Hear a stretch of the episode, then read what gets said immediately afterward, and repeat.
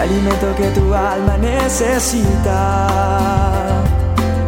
Para que puedas comenzar un nuevo día.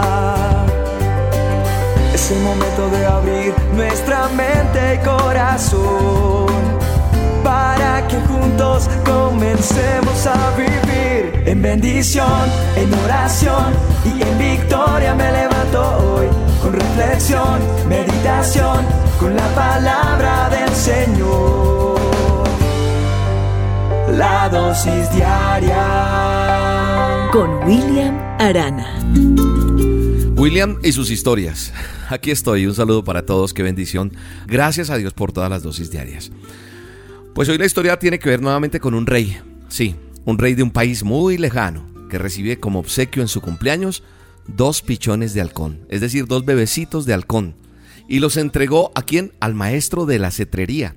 ¿Qué es su cetrería? El, el que es hábil para entrenar halcones y águilas, para caza y para mensajes y todo esto. Entonces los entrena, pero pasados unos meses el instructor le comunica al rey que uno de los halcones estaba muy bien educado, que había entendido todo y que hacía la labor encomendada en esto que enseñan en la cetrería. Que había aprendido a volar y a cazar, pero que no sabía qué le sucedía al otro halcón, porque no se había movido de una rama desde el día que llegó al palacio. E incluso había que llevarle la comida hasta allí, el alimento. El rey manda llamar a curanderos, a sanadores de todo tipo, pero nadie consigue hacer que este otro, que se quedó quieto y nunca aprendió, volara. Entonces se encargó la misión a varios miembros de la corte, pero a pesar de tanto intento, nada pasó. Por la ventana de su habitación el rey veía que el pájaro continuaba inmóvil. Entonces publica un llamamiento entre sus súbditos y la población solicitando ayuda y entonces a la mañana siguiente ve al halcón volar ágilmente por los jardines, ese que no volaba. Y entonces el rey manda llamar al autor de semejante milagro. Necesito saber quién fue. Al poco rato le presentan a un humilde campesino. ¿Tú hiciste volar a ese halcón? ¿Cómo lo lograste? ¿Eres mago acaso?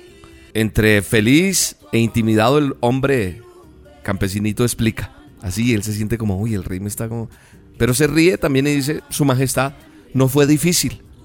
Lo pude hacer. Solo le corté la rama donde estaba él parado. Y el pájaro se dio cuenta de que tenía alas y se lanzó a volar.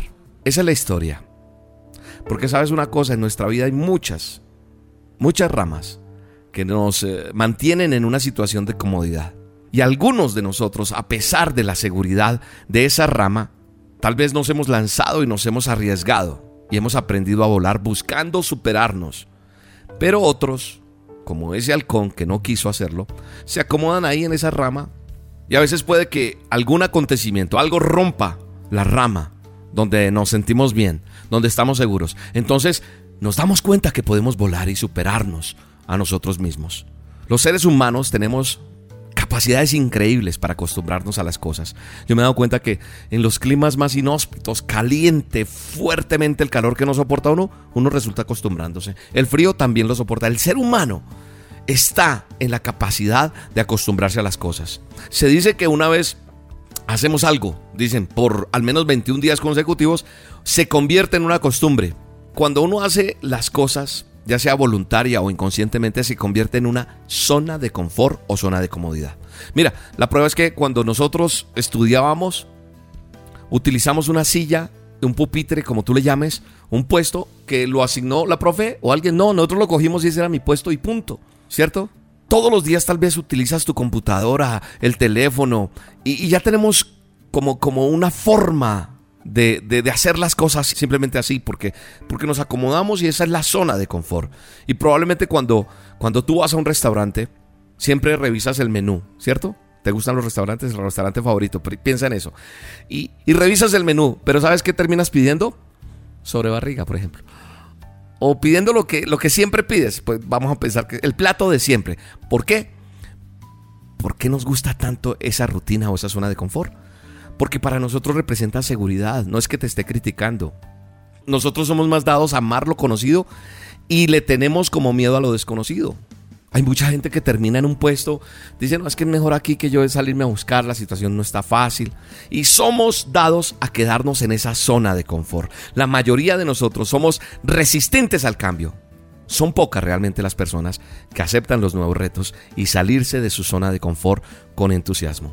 Y sabe una cosa, espiritualmente también pasa así. Nos conforta, o sea, nosotros, la mayoría, nos hemos conformado con ir el domingo a la iglesia. No más. Y esperamos a la siguiente semana para nuevamente sentarnos en el mismo lugar, seguir la misma rutina. Yo sé que más de uno está diciendo, sí, es verdad. Pero sabes una cosa, esta dosis Dios la ha permitido para que te diga que hay que salir de la zona de confort y procurar que nuestra relación con Dios sea diferente. Procurar que los sueños que tú tienes sean diferentes y que logres alcanzar cosas. Mira lo que, lo que me dice la palabra de Dios.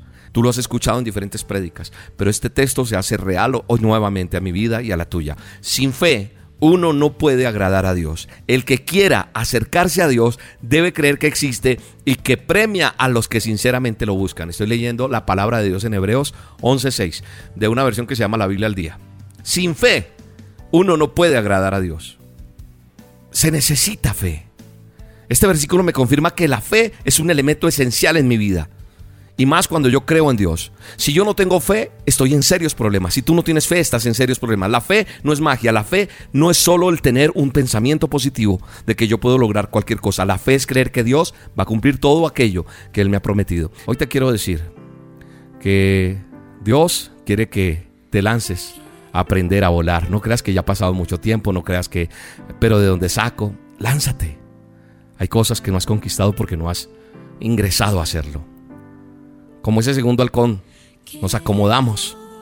Y en ocasiones nos acomodamos sin ser conscientes de nuestras potencialidades. Tú no sabes qué potencial tienes porque no te has arriesgado. No desarrollas toda tu cualidad, lo que Dios te dio. ¿Por qué? Porque estás cómodo en esa rama.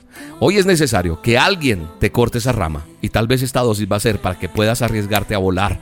A veces las cosas inesperadas, cosas que parecen negativas, se convierten en verdaderas oportunidades para desarrollar ese potencial que nosotros tenemos. Padre bueno y eterno, te doy gracias por la bendición tan grande que me das de dirigirme a tantos y tantos oyentes. Y yo te pido por el poder de tu Espíritu Santo que esta dosis cobre el efecto que tiene que cobrar. Que entendamos que no se trata solamente de escuchar la dosis, sino de aplicarla, de poner acción, fe.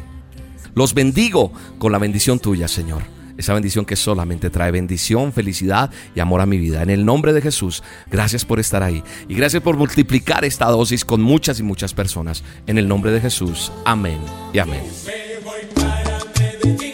Atención amigos en Medellín, les tengo excelentes noticias. Me voy a estar presentando el próximo viernes primero de septiembre en el Teatro Metropolitano, allí en Medellín, en este hermoso escenario. Estaré presentando el stand-up comedy que nadie te robe tus sueños. ¿Me quieres acompañar? Pues apresúrate porque la boletería se agota. Adquiere ya tu entrada en tuboleta.com, entras como que nadie te robe tus sueños, William Arana, y allí vas a conseguir la boletería. O en el teléfono 601-593-6300. O también en las taquillas del Teatro Metropolitano. Única presentación, viernes primero de septiembre, Teatro Metropolitano en Medellín. Nos vemos.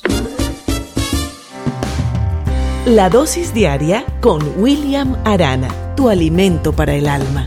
Vívela y compártela. Somos Roca Estéreo